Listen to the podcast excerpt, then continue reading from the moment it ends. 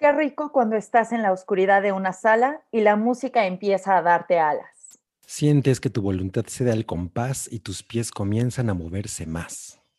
Entonces, cuando más emocionado estás, te levantas y le pides al proteccionista que abra pista. Esta noche, el séptimo arte a bailar quiere invitarte. Bienvenidos al episodio 7 de Rusty Musty. ¿Qué Música es? por los Música ojos. por los ojos. Perdón, tuve, tuve tres segundos de tener que Ah. respirar. Y bueno, por allá está Chocomiao. Yo soy Chocomiao, arroba Chocomiao off en Instagram. Y yo soy Macho Cabrío, arroba eh, macho-cabrío en Twitter. Y por ahí atrás de los controles, ustedes no lo ven, pero operando las cuerdas está el Ruiz, arroba Ruiz. Y como siempre, en este Rusty Musty, pues muchas gracias a toda, la, a toda la gente que ya está por acá. Recuerden que además también tienen que seguir a arroba el hype, esto es E ELHYP3 en Twitter. Y em, pues nos pueden escuchar en SoundCloud, Apple, Deezer, Spotify y por supuesto en el hypecontres.com. Y esta noche vamos a ponernos muy musicales. Ahora sí que vamos a sacar el ritmazo. Bueno, más o menos. No en todos, no en todos los casos es el ritmazo, pero Un poquito sí va a veces. un poquito sí, va, va- va a pasar. Vamos a hablar de tres películas eh, en- que no necesariamente son musicales, pero la música es muy importante en las tres. Eh, la primera es Jesus Christ Superstar de 1973, Jesucristo Superestrella, como todo el mundo lo, lo conoce.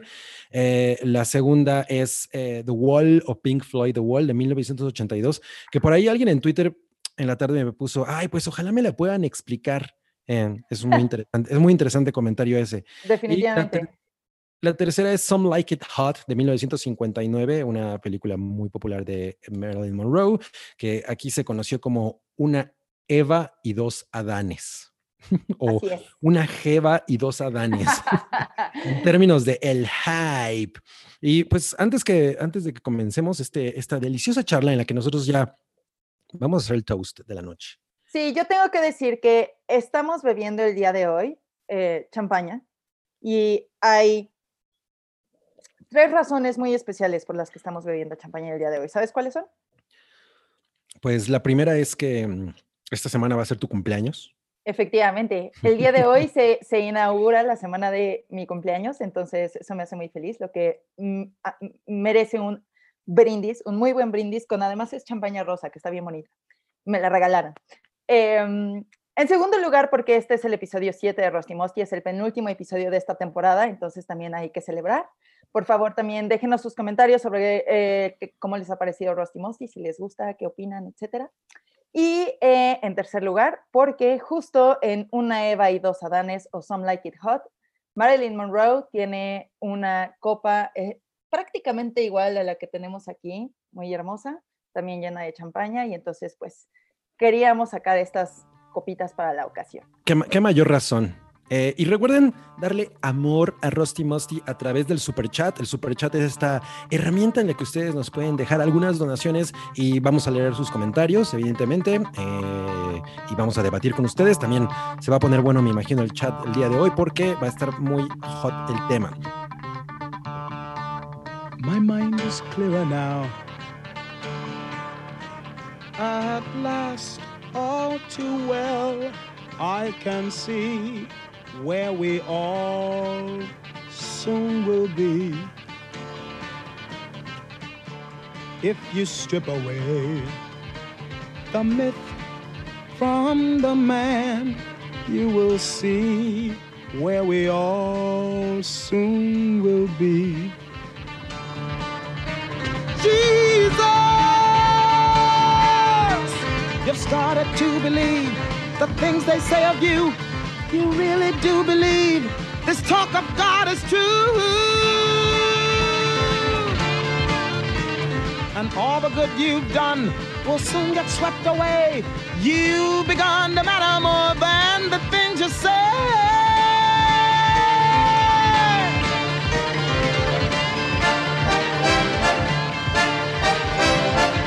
Listen, Jesus, I don't like what I see. Ask is that you listen to me. And remember, I've been your right hand man all along. You have set them all on fire. They think they found the new Messiah. And they'll hurt you when they find they're wrong. I remember when this whole thing began. No talk of God, then we called you a man. And believe me, my admiration for you hasn't died.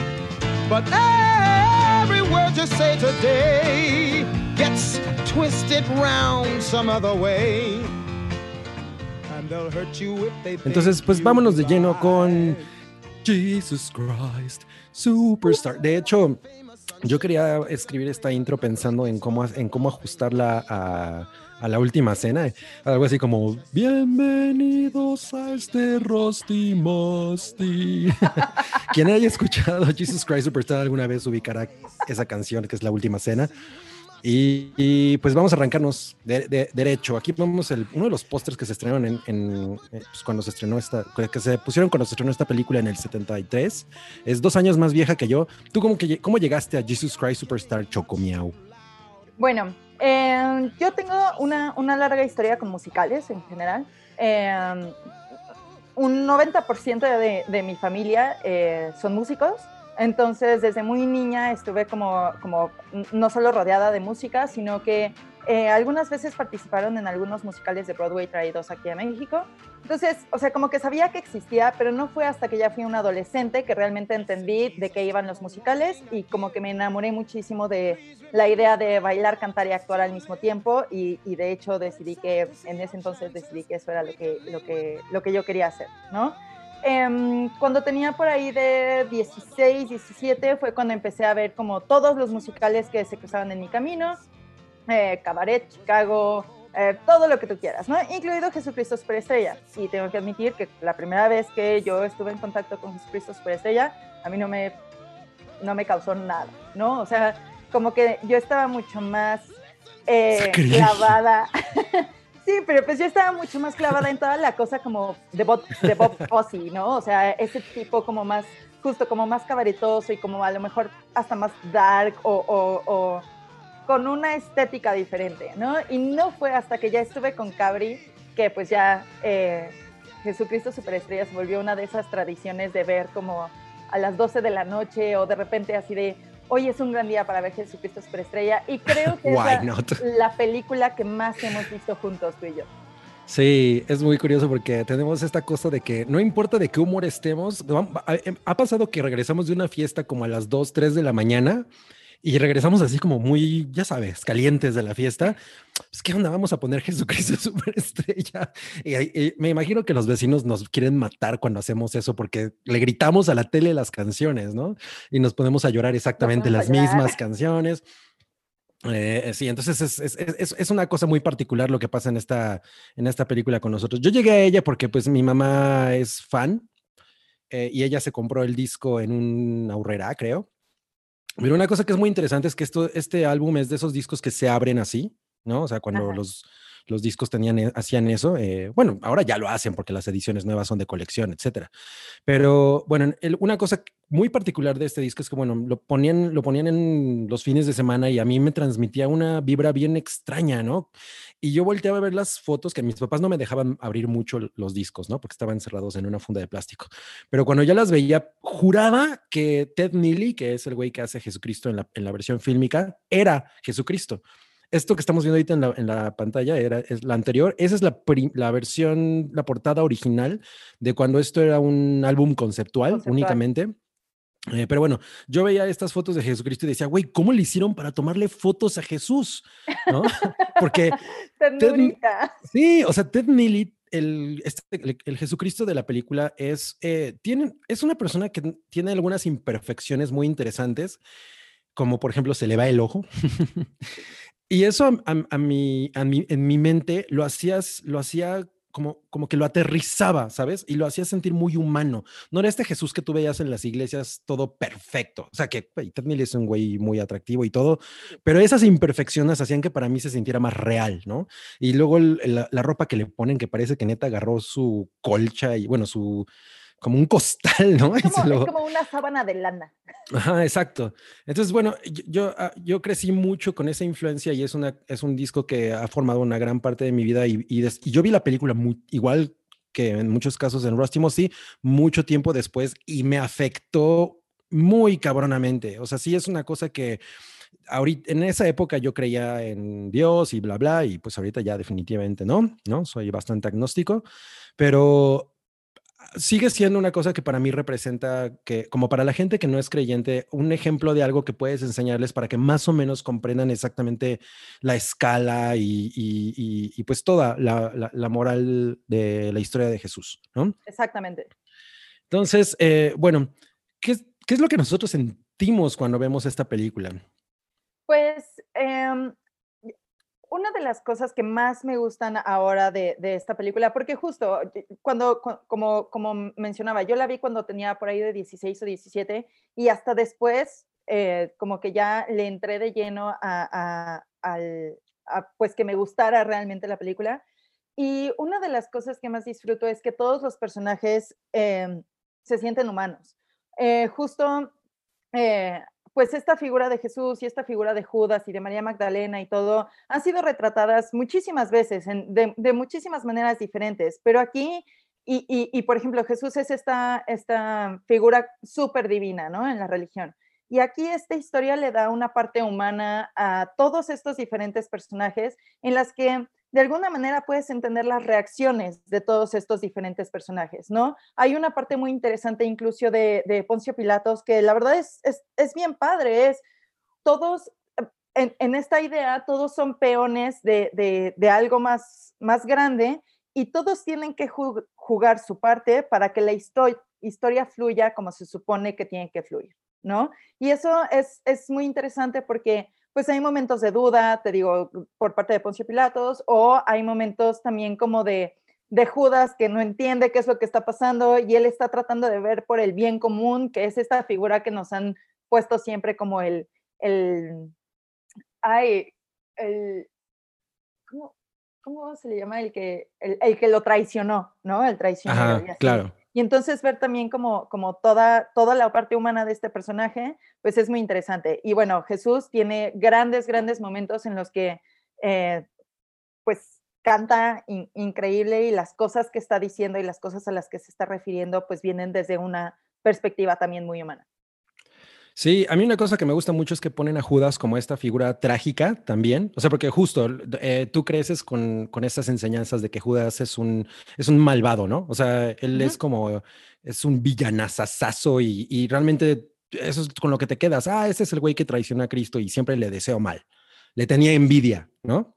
Ajá. O, o, lo que fuera. Y, y aquí en realidad te lo ponen como esta persona que que está viviendo este momento en el que tienen la ocupación romana y él, y él, eh, él empieza a creer en este personaje, en Jesús, como un gran filósofo y como alguien que está tratando de ayudar a la gente, pero de pronto em, él, él, él se priva con esta idea de que Jesús se está volviendo más importante que el discurso que él da, ¿no? Que así es como empieza la película con esta canción de... Eh, eh, Heaven on Their Minds o El cielo en sus cabezas, que, que básicamente dice, güey, le estás llenando a la gente de un chingo de ideas que no son, ¿no? En la cabeza. O sea, la gente ya está soñando con el cielo y más bien aterriza las cosas. ¿eh? Hay, mucho esto. Esta foto que estamos viendo ahorita es el inicio de la película, que es una cosa bien interesante porque... Eh, em, ah, eh, ay, güey, ¿cómo es? Norman Jewinson, que es el director, pues se fueron a, a, filmar a Israel y la película empieza con esta secuencia que es el nexo entre la puesta de teatro, cuando Jesucristo ya se comentó en una obra de teatro, y de pronto, ¡pum!, como que pasan a, al aquel tiempo, ¿no? Al tiempo de Jesús. O sea, el autobús y todos los elementos hippies, porque es súper hippie esta película. Eh, de pronto llegan, hacen esta, este baile y como que todos hacen surgir a Jesús y a partir de ese momento la película como que pasa al, tiempo de Jesús, a pesar de que una cosa que es muy característica en la película y en general como en las puestas de escena es lo anacrónico del diseño de producción, ¿no? O sea, hay soldados que tienen metralletas y cosas así. A mí eso me confundía mucho de niño porque decía, las metralletas no existían en la época de Cristo. Entonces, o sea, eso, es muy interesante. Claro. Em, Una, una cosa que, que, me gusta mucho justo de, todo el tema de la producción es que todo está filmado en esta locación que pues era prácticamente en el desierto y eso también eh, fue, fue una, un rodaje bastante difícil para todos los actores, pero siento que eso también ayuda mucho a los personajes, ¿no? De repente, hace poquito vimos esta película otra vez y de repente hay estos super zoom-ins eh, a, a, Judas o zoom-outs así de todas las montañas.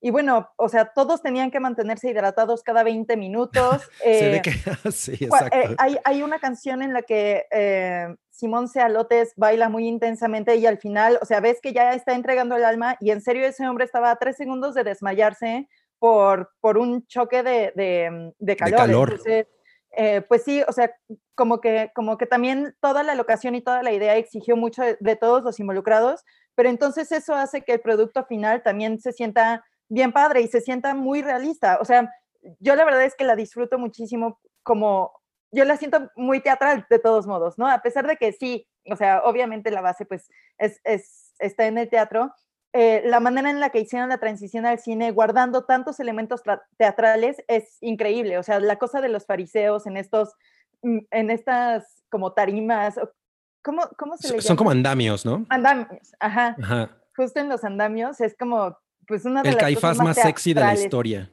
No, y además esa voz, no, no, we no. Need no permanent, we need a more permanent solution to our problem. Casi llegas. Casi, eh, bueno, eh, originalmente de, la, del álbum conceptual, las únicas dos personas que realmente llegaron a, la película fueron Yvonne Elliman, que a mí siempre me ha parecido una perfecta elección para María Magdalena, porque siempre a María Magdalena te la ponen como esta mujer virginal, de tez blanca, y, y Yvonne Elliman es como, no sé, es como hawaiana. Ella podría haber sido Pocahontas, ¿no? Sí, sin problema. Uy, sí, eh, claro. Pero no es una belleza como eh, convencional. No es el tipo de María Magdalena que a ti todo el tiempo también te meten en, toda la, en todas las películas, ¿no? Eh, la de Sefirelli con el Jesucristo de los ojos perfecto. No, no, no. Es, e, e, esta gente se siente justo como más tienen más fallas, se sienten más humanos, no hay esa cosa de que son inalcanzables. Pero obviamente también Ivonne Liman está ahí porque tiene una voz hermosa. O sea, las dos canciones que son su, sus highlights, como sus destacados, que son I Don't Know How to Love Him y Everything's All Right, y, y una que crearon para la película que es Could We Start Again, Please. Eh, la voz suave que tiene, como, como, como esa esperanza slash desesperación que, que emite con la voz, a mí me arranca el corazón. O sea, todas las canciones de ella son así como, ¿no? Es una cosa muy cabrona verla a ella y a mí ella siempre me ha parecido una, una, una perfecta opción para María Magdalena. Es mi María Magdalena. Yo, yo creo que además es un casting perfecto para todos, porque ella es la mejor María Magdalena y Judas es el mejor Judas y Cristo es, bueno, para algunos es el mejor, para otros es el peor, digo, ya dependerá de las opciones, pero para esta ejecución en particular, Ted Neely es perfecto y Herodes y de nuevo Poncio Pilatos y todos los involucrados en realidad están perfectos en sus personajes, no hay ninguno, absolutamente ninguno que yo sienta como fuera de lugar, ¿no? E, e, en ese espacio que están creando. Además, eh, y aquí está Anas, que uff, también este, él, tiene, él es como, como Grima Worm, ¿no? Grima Wormtongue, ¿no? Wormtongue, sí. Es como, o sea, como que está aconsejando, es, el, es, es como una víbora, ¿no? Sí, y además ves obvio su voz, así esa voz súper aguda en un hombre me, me, desespera. Es, además es bien interesante porque contrasta cabrón con la voz de Caifás, que es así todo el tiempo, está anunciando, ¿no? Y el otro güey así. Entonces es un juego bien, bien chido, o sea, a mí la neta es que eso me encanta. Em, Yo... Hay, hay, que decirle a la gente de qué va, para aquellos que no han visto el musical y que no saben bien de qué va toda esta historia, eh, ¿tú cómo, tú cómo la, lo condensarías? Pues es como lo, realmente los últimos siete días en la vida de Jesús. O sea, es como, un, como una recreación de, eso, de ese momento que es probablemente el momento más, pop, o sea, más grande. Y, y, esto, a lo que voy a decir, lo que voy a decir ahorita es una cosa que, que perfectamente encapsula la película. Eso es el momento más importante en la cultura pop relacionado con la vida de Cristo. O sea, es lo que todo mundo conoce de la vida de, de, de Jesús, de Jesús. Bueno, no de Cristo, de Jesús. Y, y, entonces, justo aquí lo que plantea porque, y es, y es una cosa que fue muy polémica en su momento. La primera canción con la, el, el primer sencillo que salió de Jesus Christ Superstar cuando fue un álbum conceptual fue la canción de Superstar, donde donde Judas le dice a Jesús, güey, si tú hubieras existido en esta época, hubieras llegado a más personas. ¿Por, ¿Por, qué naciste en ese momento en el que era tan difícil y bla, bla? ¿Y por qué te mataron así? ¿Por qué no mejor llegaste ahorita que la tecnología? O sea, bueno, ahorita 1969, ¿no? ahorita con tu teléfono, imagínate, Jesús en, su, Jesús en, su, nuevo iPhone. Pero ese es como el, planteamiento. Entonces, a mí me parece, eh, es justo los últimos siete días, pero, pero vistos de una manera como mucho más eh, equilibrada. Las relaciones entre los personajes, que son una cosa que no, que no es canon realmente, o sea, como todo el drama entre los personajes, eh, aquí es, es absolutamente importante, ¿no? Entonces, pues es, es la relación de Jesús principalmente con María Magdalena y, y, cómo él acoge siendo esta prostituta y esta persona que Judas cuestiona de, güey, o sea, si tú quieres emitir cierto mensaje, el hecho de que esta persona esté contigo está mal visto. Eh, o sea, Judas como que era su editor, ¿no? o sea, como que decía, no hagas estas cosas porque el mensaje no es correcto. Y, y, y, en ese aspecto tú lo ves y dices, bueno, pues muchas de las cosas que él dice, por lo menos en las canciones, tiene razón.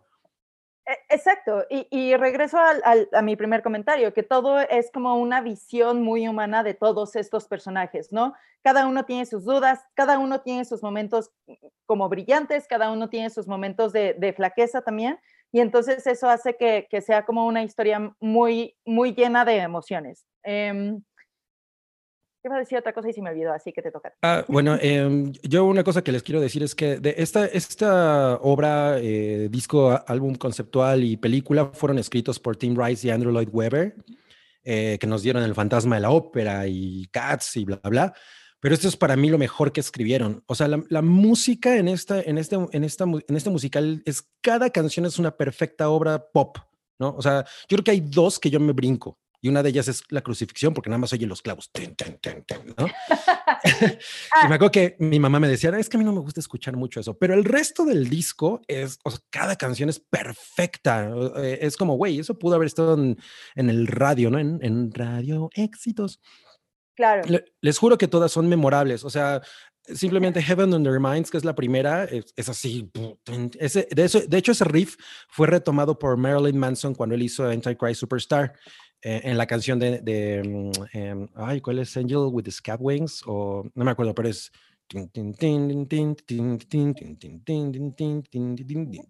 y no sé si es porque yo crecí con este disco, pero yo siempre he sentido que es la mejor versión en términos de producción, porque tiene esta cosa de que los instrumentos suenan muy crudos.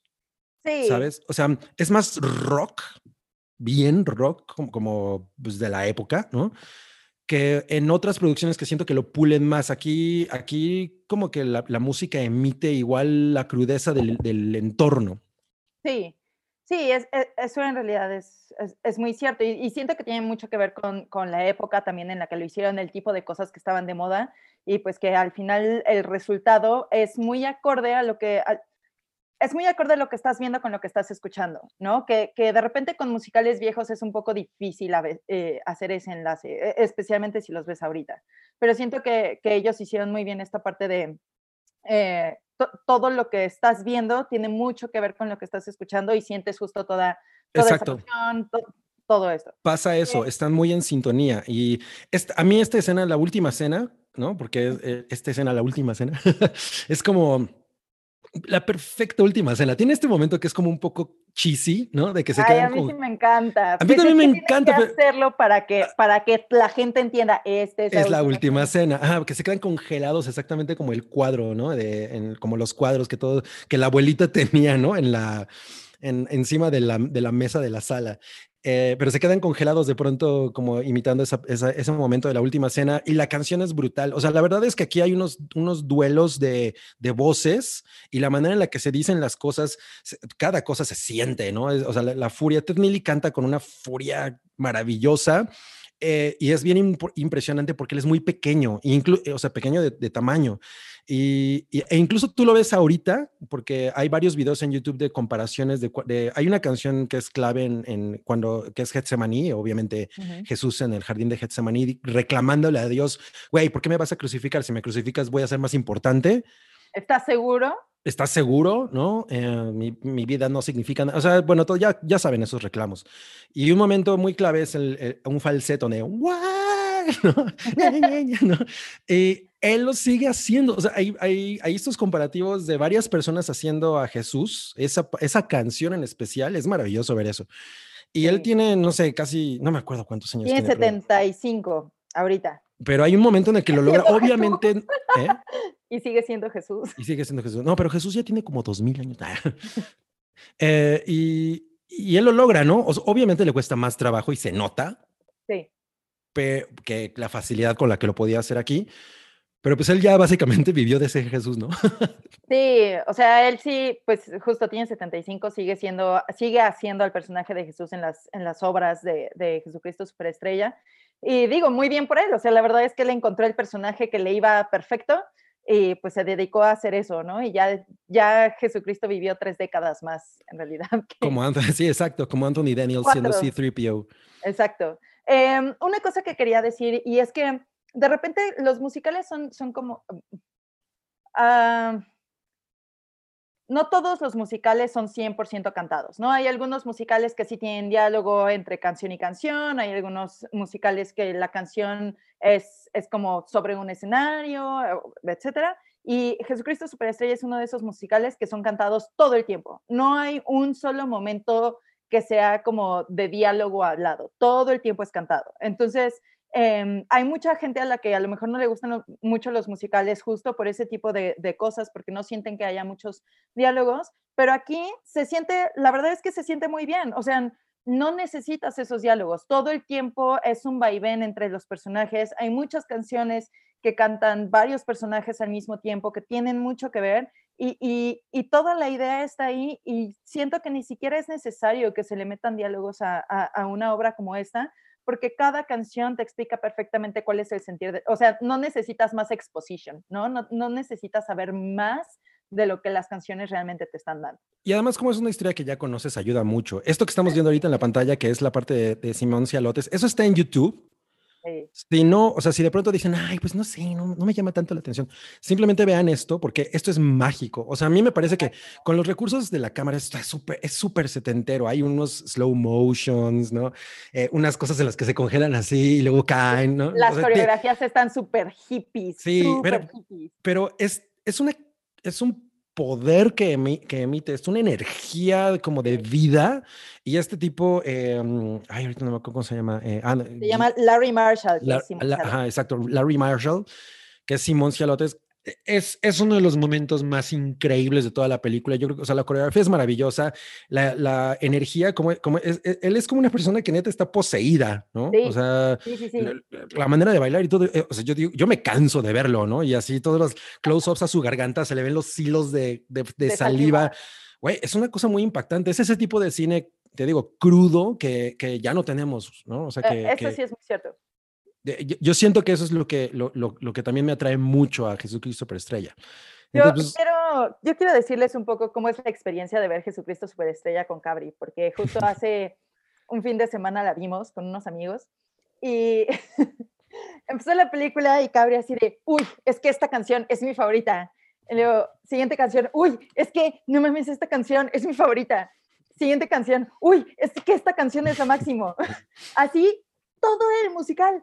Y llegó un punto en el que estos amigos decían, ya no puedes decir que es tu favorita. O sea, después de las cinco primeras ya perdiste la validez para decir que cualquiera de estas canciones es tu favorita. Porque, o sea, cada rola que empieza, Cabri es así. me encanta. Oye, pues en serio, denle una oportunidad. Si nunca la han visto y, y, aunque ni siquiera crean, no están interesados en, el cristianismo, no importa. O sea, como experiencia es una cosa, es como, un, es como separar, o sea, tu alma deja tu cuerpo. O sea, es una cosa muy maravillosa. Eh, ¿Por qué no?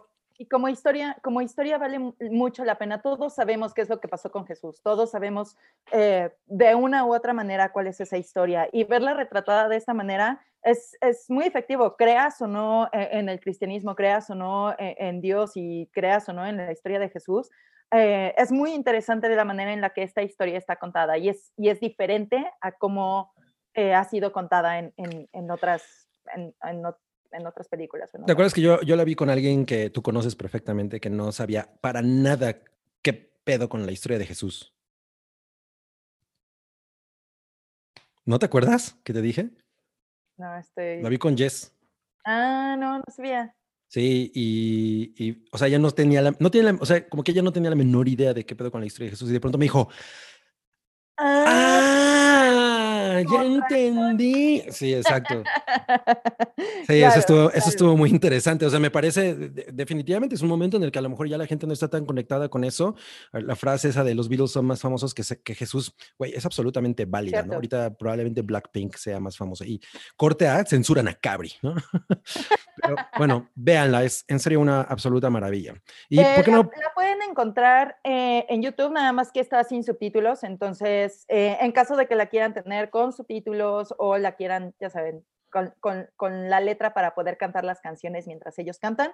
Eh, la pueden comprar en Amazon, en Blu-ray, la verdad es que vale muchísimo la pena, nosotros así es como la tenemos y la verdad es que nos encanta justo ponerle los subtítulos, ponernos a cantar con Iván Eliman, aunque no lleguemos a las notas, pero pues saca toda la Pero sí llegó a las de You need a murder. Ahora, ¿por qué no pasamos a leer los super chats? Sí. Dice Cloud.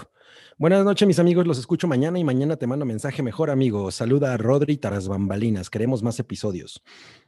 Y Osbelmont nos deja cinco dolaritos. El primer musical que vi y que me hizo descubrir mi amor por el género. Gran versión. Además de que tanto mis padres como yo hemos actuado en la obra. ¡Wow! A mí me encantaría hacer eso. ¡Uf! ¡Qué maravilla! ¡Qué maravilla! Sí, yo no sé qué personaje podría. Yo No, yo, no, yo creo que tú podrías hacer a. Bueno, no, es que Simón Cialotes te haría, te haría sudar, entonces yo creo que ahí no, no, no, podrías más. Ah, no, no, no, eso cero. Oye, pero. Ah, y Puede ser eh, Pedro, puede ser Pedro. Ándale, que tiene como dos momentos. Y yo soy señora hippie número tres.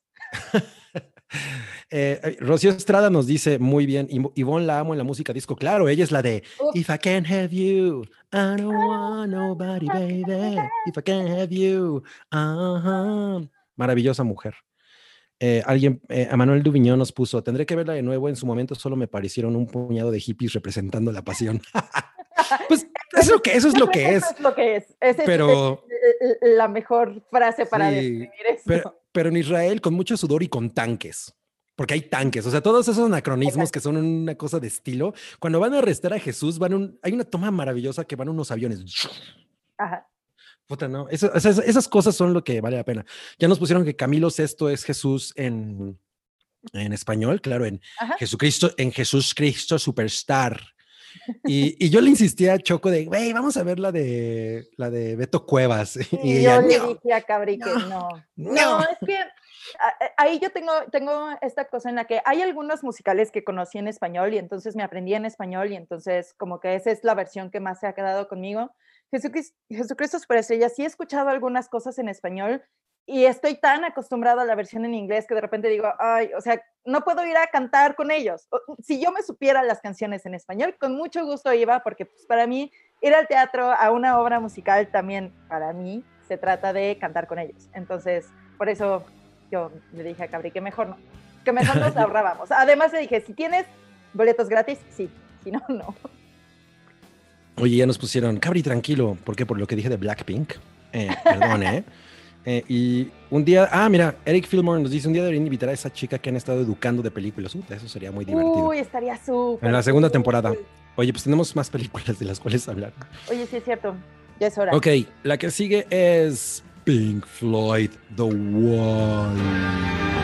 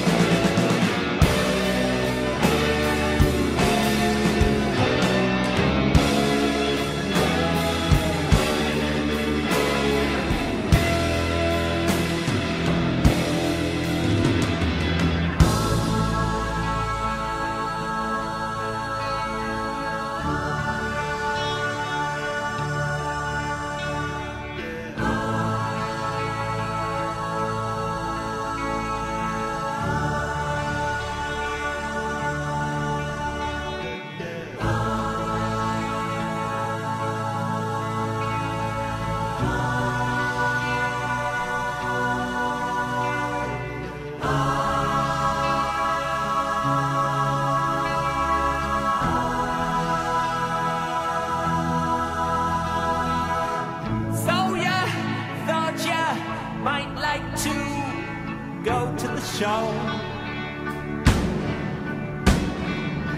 To feel the warm thrill of confusion and space cadet glow. I got some bad news for you, sunshine. Pete isn't well. He stayed back at the hotel and they've sent us along as a surrogate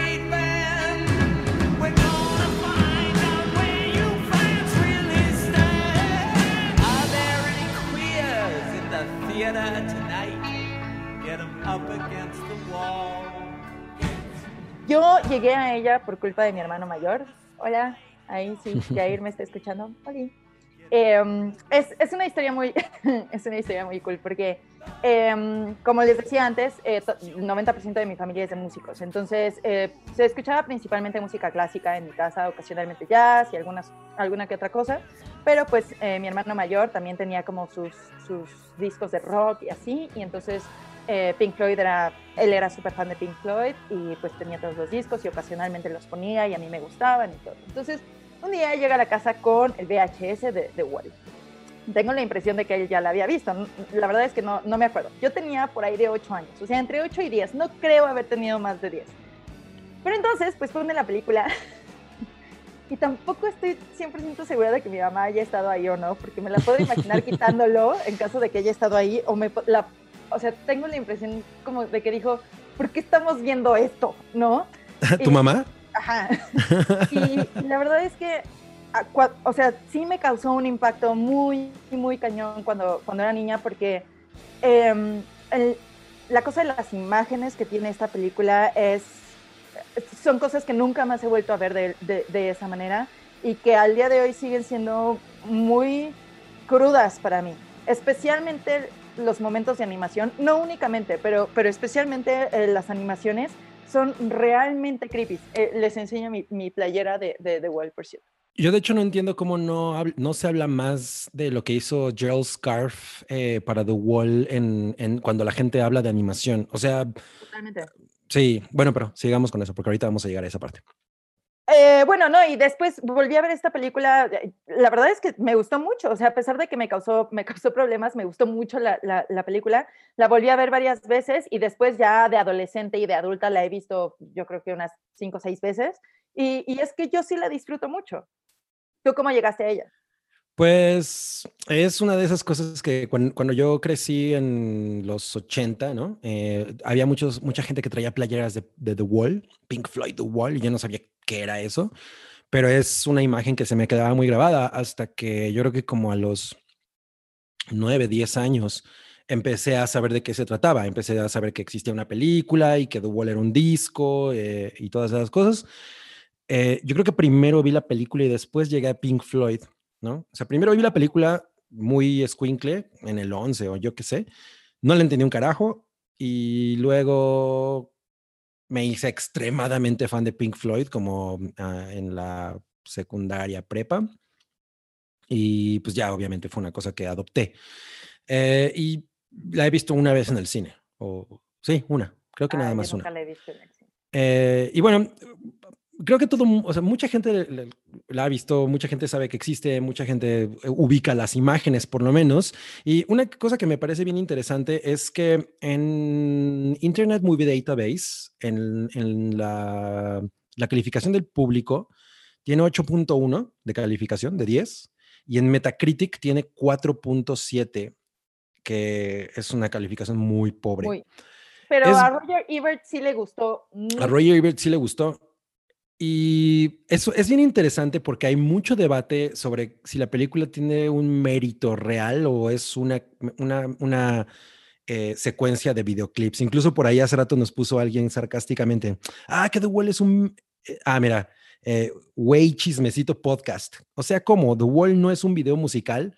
Eh, hay, hay- mucho de esa postura. Yo, le- yo les puedo decir una cosa sí tiene una historia y obviamente la historia está relacionada mucho con el ego de Roger Waters, que todos sabemos que es una, una persona con un ego gigantesco y eso fue lo que destruyó a Pink Floyd, en pocas palabras.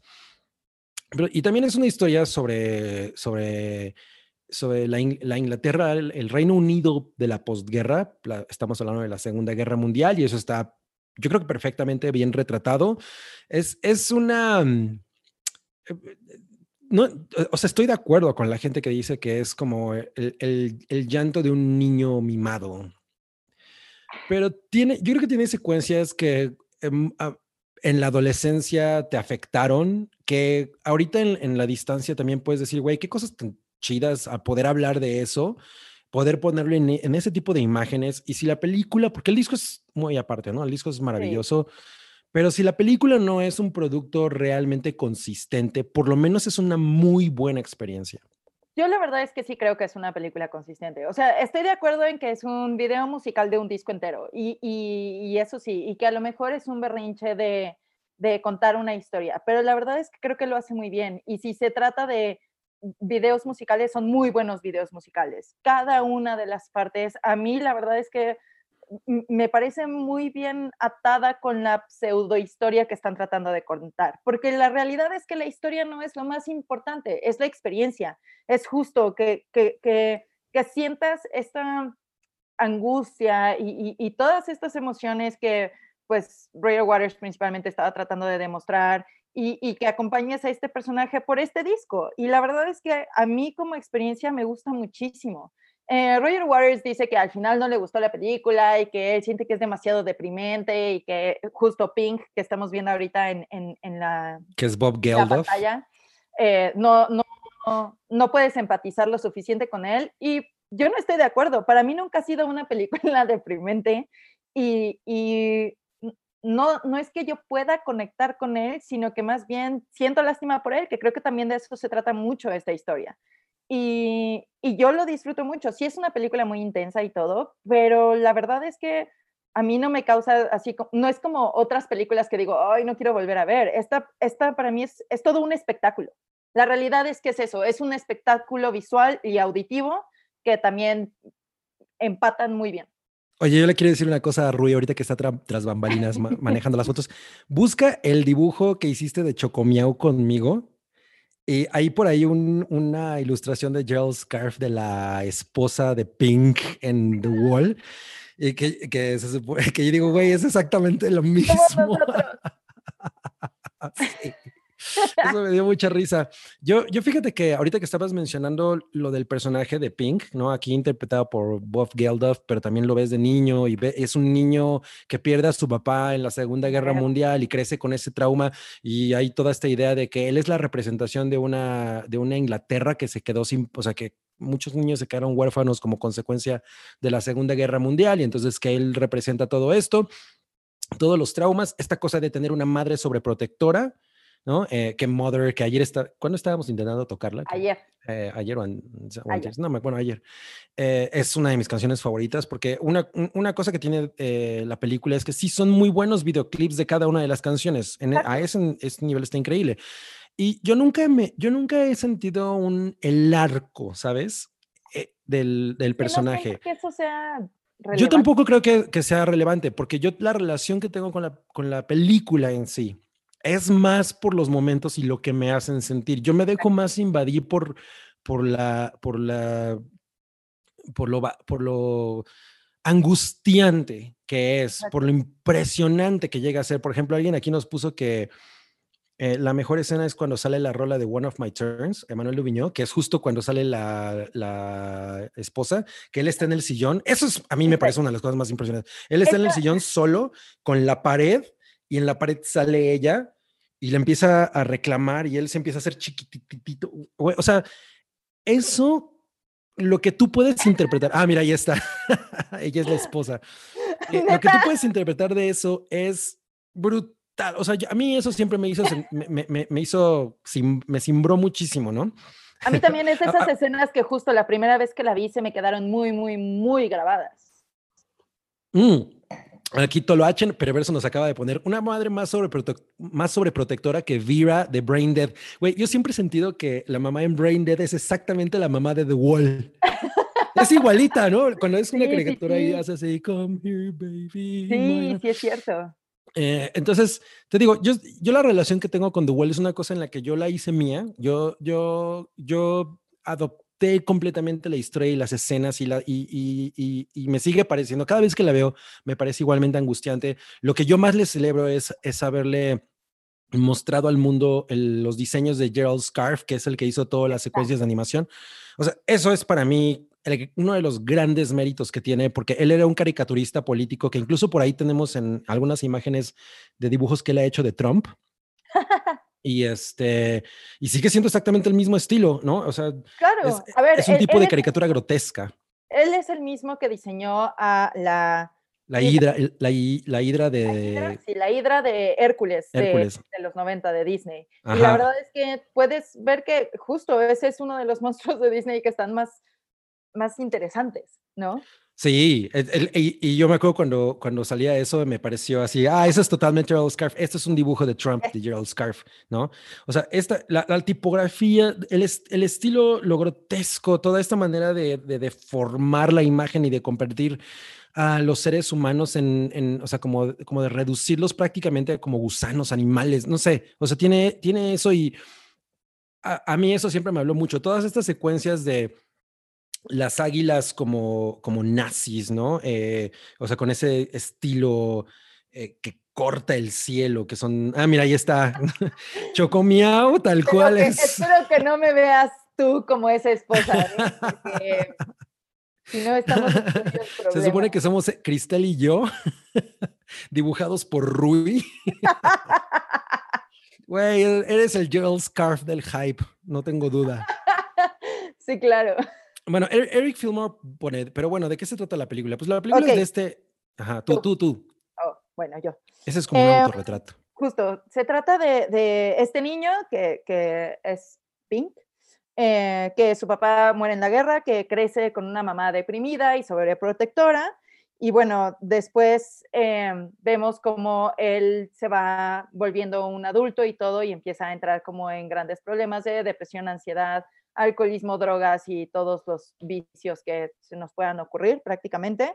Y se vuelve hasta su propio enemigo, ¿no? Evidentemente hay un discurso político y social que inunda toda la película en todas las diferentes fases, pero pues prácticamente acompañamos eh, la vida del de, del personaje principal, que en realidad no tiene nombre, o sea, se le, se le se dice que se llama Pink, pero en realidad nunca le dicen por su nombre y únicamente hay una, hay una escena en una llamada de teléfono a la que se refieren a él como Mr. Floyd y por eso como que todo el mundo cree que se llama Pink, pero en realidad no tiene un nombre. Pero eh, pues es como toda, eh, acompañar a, a, este hombre al hoyo, ¿no? De cómo, de cómo crece y de cómo pues se va a, Sí, y llega este momento en el que se convierte, o sea, eh, siendo un niño de la posguerra, que crece huérfano, que crece con esta madre sobreprotectora, con, su, con relaciones codependientes, que de pronto se vuelve una estrella de rock. A mí esta eh, Young Lust siempre ha sido una de mis canciones favoritas, me encanta el riff, pero además me encanta la, la, la, la secuencia y ella siempre, siempre estuve enamorado de esa mujer. Eh, y, y me, me, me parece muy interesante que que pues él realmente nunca, o sea, yo nunca lo he sentido a él como un personaje, sino más bien para mí es como un, es, es como este tipo de, es, es, como uno de esos muñecos para dibujar a los Ándale. que tú le puedes poner tu rostro, ¿sabes? O sea, yo, yo sí. siempre he sentido eso. Eh, entonces, al final él, tiene, él acaba siendo como una especie de fascista, ¿no? O sea, él acaba siendo como el rockstar absoluto, es, se convierte en una estrella de rock, pero al mismo tiempo es como una representación de Hitler. Ajá. Y por ahí tenemos una imagen de Marilyn Manson. Marilyn Manson retomó esa, esa idea, esa imagen para eh, cuando hizo Antichrist Superstar.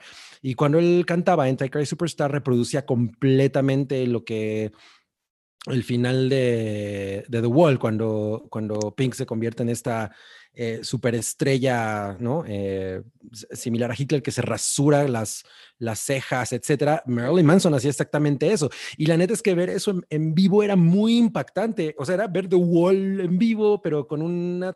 Con era, era esto, y empezaba a romper la Biblia, y, wey, o sea, esa imagen es brutal, ¿no? Es, es una cosa que.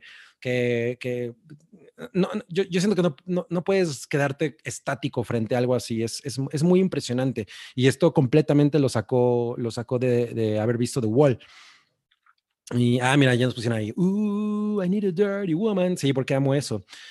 Entonces, pues es este arco, ¿no? De una persona que, que crece pues, en, la del- en la desolación total y demás. Y pues lo podemos ver como un videoclip gigante, porque pues de alguna manera eso es lo que es, ¿no? A, a- a- a lo mejor son como puras niñe- niñerías o, o berrinches. Y hace poco, eh, hace, bueno, hace poco, hace como un año, Nostalgia Critic hizo una reseña crítica de The Wall, sea, como haciendo una parodia de The Wall, a la que le metió muchísimo, muchísima o sea, producción y todo. Esa es la razón por la que yo dejé de ver a Nostalgia Critic, porque me pareció bien, me pareció como muy paradójico que él, repro- o sea, que hiciera toda esta reproducción de The Wall para decir que es una pendejada y que no tiene ningún valor, mérito artístico.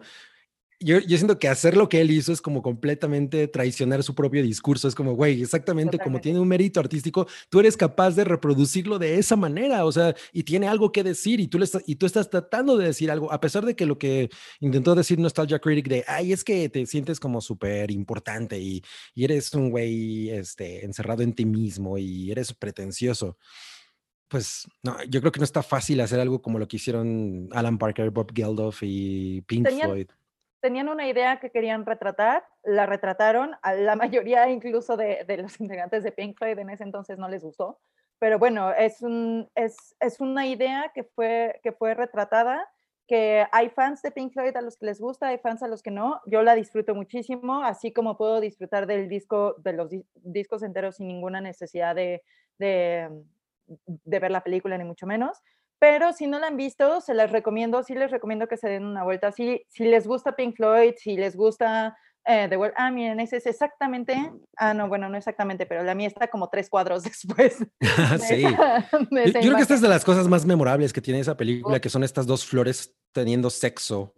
Sí, es, es una película muy, siento que es una película muy violenta, siento que es una película muy, muy explícita, especialmente con la animación, y que al final sí está tocando cosas que pueden ser aterradoras, no importa qué edad la veas, ¿no? O sea, yo la vi de niña y las cosas que me dieron miedo en ese entonces son muy diferentes a las cosas que veo en esa película que me dan miedo el día de hoy.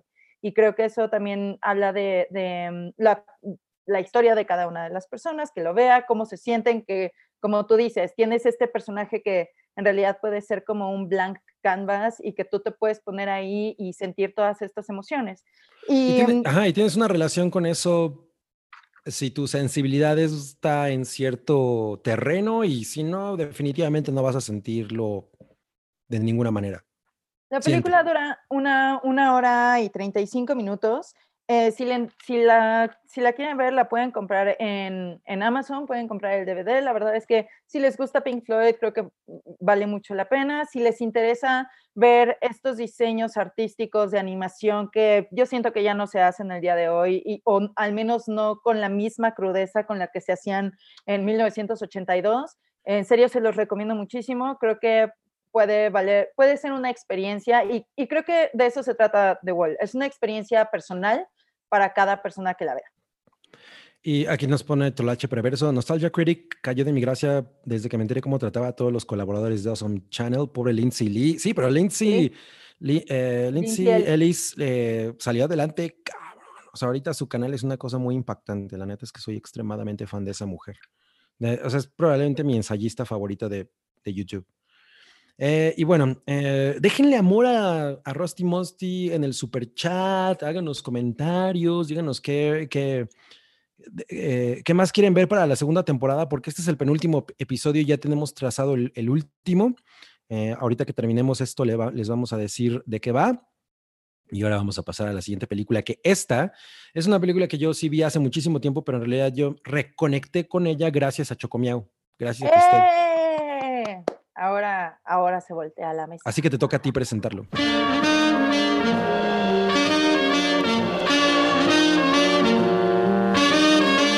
I got a fever and inflammation, that's what I got.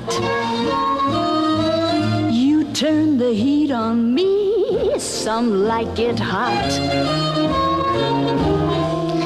Look what you started, a conflagration, baby, that's what. Don't let the flame go out, some like it hot. Oh, baby, I'm from Esta es Some Like It Hot o Una Eva y dos Adanes de 1959. El director es Billy Wilder. Sí. Y eh, pues son tres personajes principales. principales Marilyn Monroe em, como Sugar Sugar, Cane. Cane, Tony Curtis como Joe o Josephine y Jack Lemmon como Jerry o Daphne. Em, yo llegué a esta película hace, hace unos años mientras estaba viviendo en París. Eh, la verdad es que siento que Marilyn Monroe para mí, o, o- o al menos para muchas personas de mi generación también, es esta figura icónica de la que sabes que se murió trágicamente, pero fuera de eso no, no tienes muchas, mucha más idea, ¿no? A lo mejor has escuchado el Happy Birthday.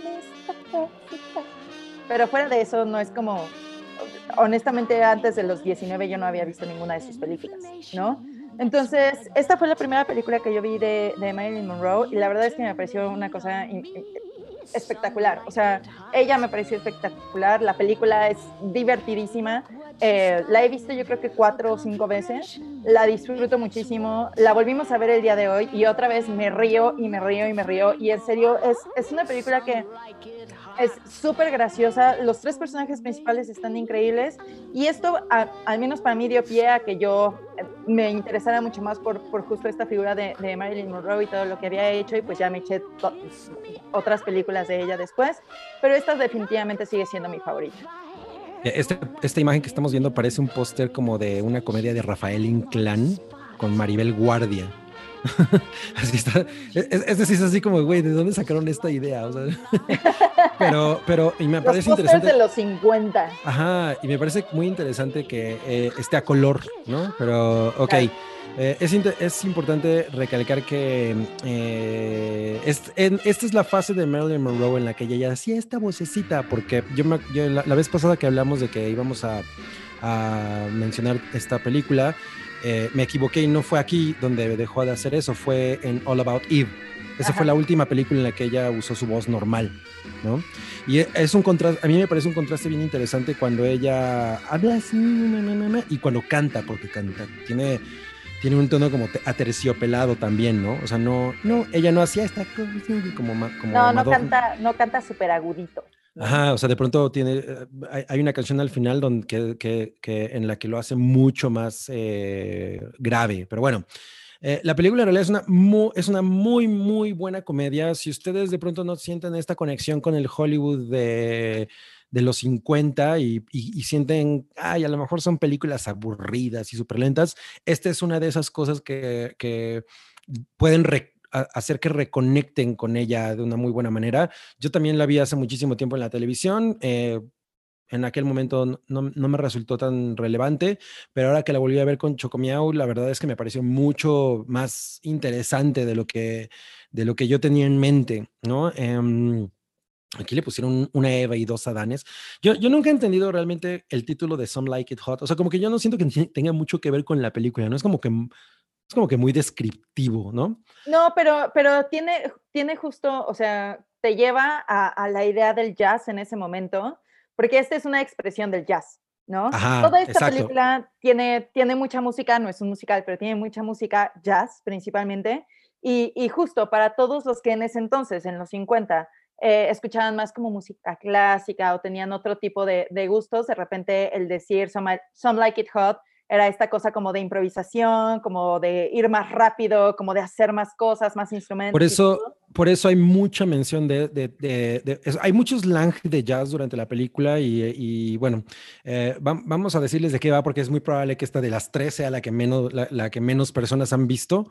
Eh, es una película ubicada en la, en la época de la prohibición. De hecho, esta escena en la que estamos ahorita están en un speakeasy, que pues los speakeasy eran estos bares secretos, ¿no? A- que eran lo que, atrás de un refrigerador, ¿no? Tú entrabas a, a- a- esos bares que, porque estaban, eh, podías entrar a ellos a través de un refrigerador o diferentes cosas, porque pues eran un secreto en el momento en el que estaba absolutamente prohibido el alcohol y, y- todo esto. Entonces, todo comienza en uno de estos bares, Tony Curtis y Jack Lemmon son estos dos eh, músicos de jazz que pues de, pronto presencian un asesinato a manos de la mafia, que además me parece bien interesante porque eh, eh, en Dick Tracy, esta película de Warren Beatty, los personajes, bueno, eh, los malvados, los gangsters, tienen, son como deformes, tienen unas carotas y así. Y en esta película también, ¿no? O sea, eh, eh, entonces, eso me parece muy cagado. Entonces, ellos dos, para ocultarse de la mafia, deciden entrar a una banda de mujeres. Y ellos dos se disfrazan de mujer. Y entonces, pues hay todas estas situaciones, obviamente, derivadas del, del hecho de que ellos están en, en- en un, pues, compartiendo todos los días, todas las situaciones, todo, todo el trabajo con mujeres, y una de esas mujeres sucede que es Sugar Cane, que es Marilyn Monroe. Exacto. Y, y ahí y se vuelve una cosa en la que, pues, eh, es como un triángulo amoroso, digamos, que después se resuelve.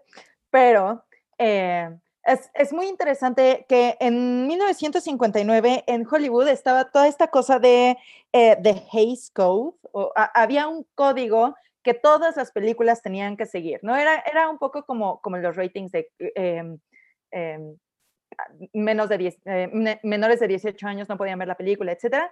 Pero aquí era muy específico el código en el que no podían poner a hombres disfrazados de mujer en películas. Estaba súper claro. Y el director dijo, ¿qué creen? No les voy a mandar el guion, no les voy a mandar de qué va la película hasta que ya la vean. Y esto fue una súper revolución porque toda, toda la historia de esta película va tras estos dos hombres vestidos de mujeres. Todo lo que sucede en la película tiene que ver con eso. No es como que sea una escena en la que de repente sucedió. Todo el tiempo se trata de esto. Entonces es un punto tan importante que al final, pues prácticamente así rompió todo el código eh, que tenía Hollywood en ese entonces sobre, sobre pues, eh, lo- eh, los travestis, ¿se dice? Ajá, O- sí, en el caso de ellos son el travestis. de. Ajá. Eh, y bueno, hay todas estas escenas en las que obviamente eh, mm, Tony Curtis está enamorado de, de, Marilyn, Mon- de Marilyn Monroe, los dos desde el principio, pero el que, se, el que empieza a tratar de ligársela es él. Y, y bueno, como pueden ver aquí, ella es, es, es una mujer espectacular. Yo ahorita que le estábamos viendo estaba pensando, güey, ella ahorita sería considerada gorda. Ah, sí, definitivamente. O sea, Y, y, y de hecho en ese entonces también, o sea, em, cuando ella hizo esta película, eh, estaba en uno de, de sus embarazos fallidos y mm, por eso se ve como más pesada de eh, lo que se veía en otras de las películas que había hecho, ¿no? Porque ella pues justo se, se, mm, se caracterizaba por esta cosa muy esbeltita y así, pero también siento que eso le da mucho carácter al personaje, o sea, se ve muy bien, se ve como una, se ve como una mujer increíble en realidad. sí, se ve, se, Sí, se ve, se ve muy hermosa. para estándares de ahorita a lo mejor se vería gorda, pero en realidad le va, le va perfecto y es pues el cuerpo de una mujer normal, o sea, Y, e- y es una comedia mucho más eh, inteligente de lo que uno podría pensar simplemente con ver la publicidad, ¿no? Porque la publicidad te dice una, una, un- una cosa muy diferente, pero en realidad todos los enredos y toda, el- y toda, y toda la...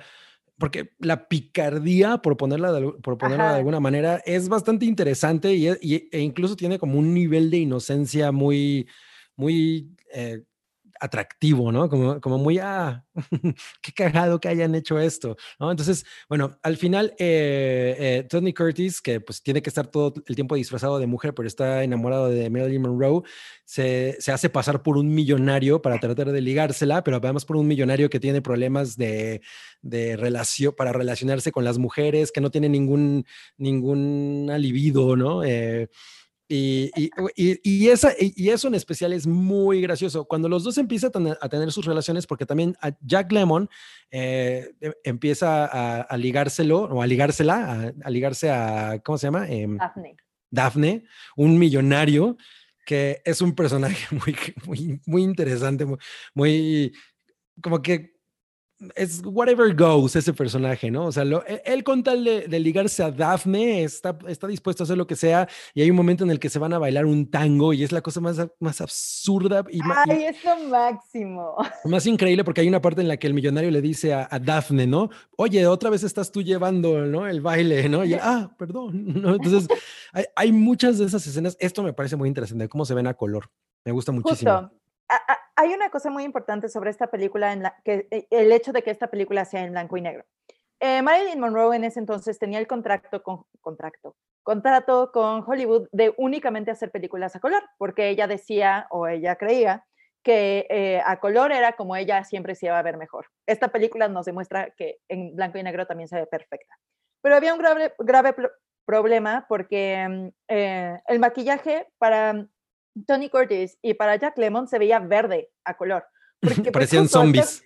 Sí, o sea, es, es muy difícil tapar ciertas, ciertas cosas muy masculinas en los hombres. Por ejemplo, la, la barba, ¿no? Tienes que usar diferentes técnicas y cosas que pueden ser solucionadas de una manera mucho más efectiva con el blanco y negro. Y la verdad es que en blanco y negro se ve perfecto. O sea, obviamente sabes que los dos son hombres, pero de todos modos no, no ves esta cosa de, ay, el maquillaje se ve raro. O sea, es una cosa que, que, que pasa totalmente desapercibida, considero yo.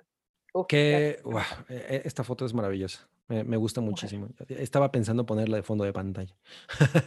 que una cosa que, que estaba pensando hace rato que, está- que le estábamos viendo también es. em, me, me gusta mucho la decisión de para nada ocultar que son hombres, ¿no? O sea, al, al- al- al tratarse de una comedia con estas características, el punto es que se vea inmediatamente que, que no son mujeres, ¿no? Eh, y, pero todo el mundo cree que sí son mujeres. O sea, es esta situación muy, muy cagada donde tú como, como audiencia dices, no mames, es evidente que, que, son hombres, ¿no? Bueno, a ver, o sea, sí, sí no, porque justo los dos, o sea, Tony Curtis y, y- Jack Lemmon, los dos hicieron pruebas en donde iban vestidos de mujer a los baños en los sets de Hollywood de- de- que estaban como alrededor de donde ellos estaban. Y ninguna mujer se, se quejaba porque pues decían, ah, pues es- esa señora está bien rara, ¿no? Nada más. Esta señora está bien Em, fea. Pero también hay una cosa muy importante, porque Jack Lemmon definitivamente es, e- es un güey vestido de mujer. Sí, Tony Curtis sí parece Tony más. Curtis sí parece mujer. O sea, ese hombre sí podía ponerse una peluca y un vestido y podía ser una mujer muy bonita, la verdad. Eh, hay otro punto muy importante, que justo Jack Lemmon, el- les trataron de dar a los dos clases para, para caminar en tacones, porque no es una cosa sencilla. ¿no? Entonces, em, después de creo que tres días y todo, Jack Lemmon dijo, ¿esto qué? Yo no lo necesito. Yo no quiero caminar como mujer, yo quiero caminar como un hombre que está pretendiendo ser una mujer. Mi personaje es el de un hombre que no tiene ni idea de lo que está haciendo y que no sabe cómo, cómo caminar. Por Entonces supuesto. no me interesa que me enseñen a caminar de esta manera, cuando en realidad eh, por ahí no va mi personaje, ¿no? Y lo puedes ver y ver, pero Jack Lemmon en tacones es una de las cosas más grandiosas que le han pasado al cine en la vida. Sí, o sea, la, la- la verdad es que te digo, esa, esa parte de, de en escena es evidente que son nombres, ¿no? O sea, sí me parece curioso que alguien haya volteado, o sea, a- estar en el baño y ver a alguien así decir, aquí hay algo raro, ¿no? Hasta Marilyn Monroe en realidad no quería, no quería tomar el personaje porque dijo, qué tonta que no se daría cuenta de que está conviviendo con dos hombres. Claro, claro. Pero pues al final eso hace que la comedia sea todavía más divertida, la verdad. Y el personaje tiene esta cosa de que ella misma se, se, ¿cómo se llama? Se menosprecia, ¿no? O sea, ella siempre está diciendo, yo no soy inteligente, yo no soy... Ah, sí. Sugar Cane siempre está, yo no soy inteligente. Eh, er- er- es una comedia muy encantadora. La- se- se- las dos horas que dura, dura dos horas y... Dos horas. Un minuto. Ajá, dos horas y un minuto. Eh, se pasan rapidísimo, es muy, es muy fácil conectar con ella. e inmediatamente uno, uno entiende en qué mundo está y- y- y tiene esta vibra del Hollywood viejo que, que, que es absolutamente embriagante. A mí eso es una cosa que me gusta mucho, tal vez porque yo crecí con toda esta imagen de cómo funcionaba eso y, de- y, y- y las divas estas, ¿no? Eh, Betty Davis y Marilyn Monroe y, Marlene Dietrich y, todas esas mujeres que pues a mí no me tocaron, pero, la, pero, pero te remiten a un, a un- a un momento mucho más, eh, pues sí, elegante y, ah, glamuroso, ¿no? De, de- de- de- Hollywood. Y la película tiene completamente eso y es, es una comedia súper ligera, muy, muy bien hilada, que tiene algunos momentos que dices, ah, qué cagado que hayan hecho esto. Ay, güey, eso está muy, muy, muy, muy interesante. Y hay esta escena en la que ella. ¿eh? No, en la que ella bebe whisky, que había un problema con esa escena, ¿no? Esa escena tomó 59 tomas y nunca pudo decir bien la línea. Entonces, al final tuvi- tuvieron que doblar la línea porque a ella se le seguía olvidando. O sea, esta es una de esas trágicas historias de, Hollywood en, la que pues ella eh, fue, poco antes de que muriera, entonces ya su nivel de depresión y, su nivel de, em, adicción ya estaban como, muy intensos. Entonces, eh, la mayoría de la producción estaban muy enojados con ella. No, no hay muchas personas que hablen bien de ella en esta producción. eh, Sí. hay, hay- hay- hay- hay líneas, esa, esa línea era muy sencilla, era eh, Where's the Bourbon? Y le tomó Ajá. 59 tomas y nunca lo pudo decir bien. Y otra, otra escena que eh, su, su línea era It's Me Sugar, le tocó, la hizo 47 veces y es, es, es, es una línea, es decir su nombre, ¿no?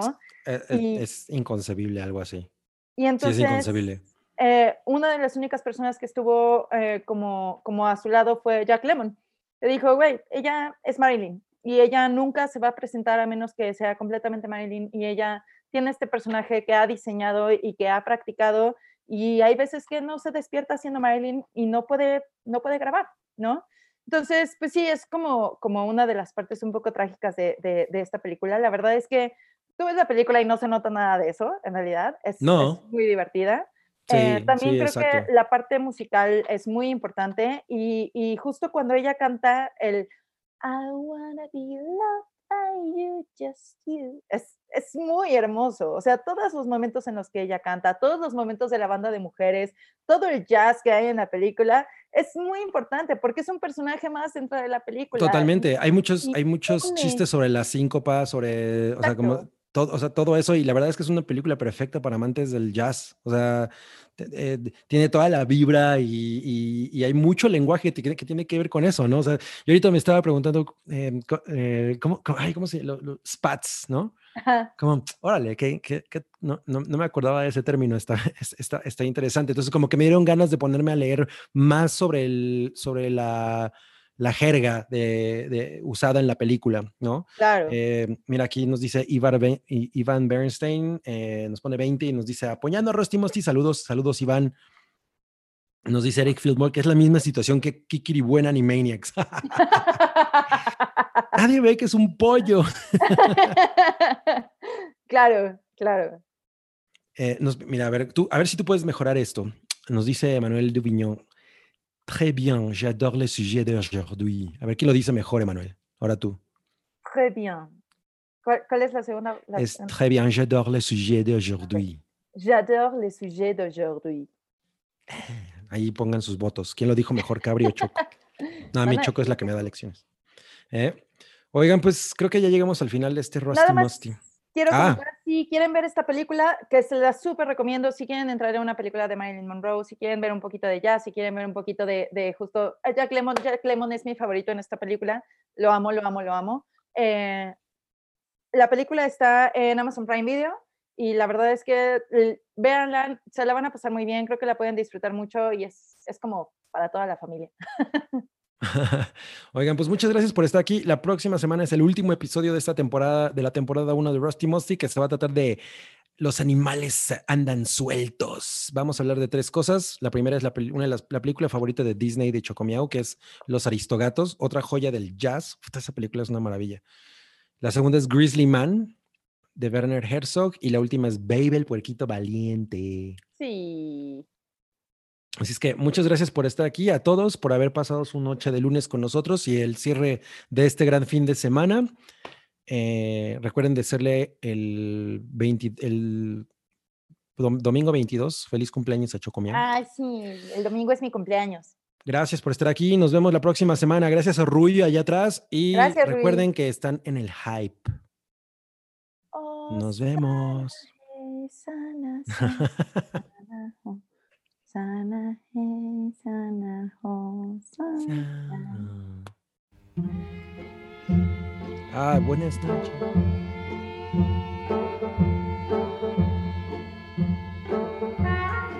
Tu apoyo es necesario y muy agradecido. Aceptamos donativos para seguir produciendo nuestro blog y podcast desde patreon.com diagonal el hype.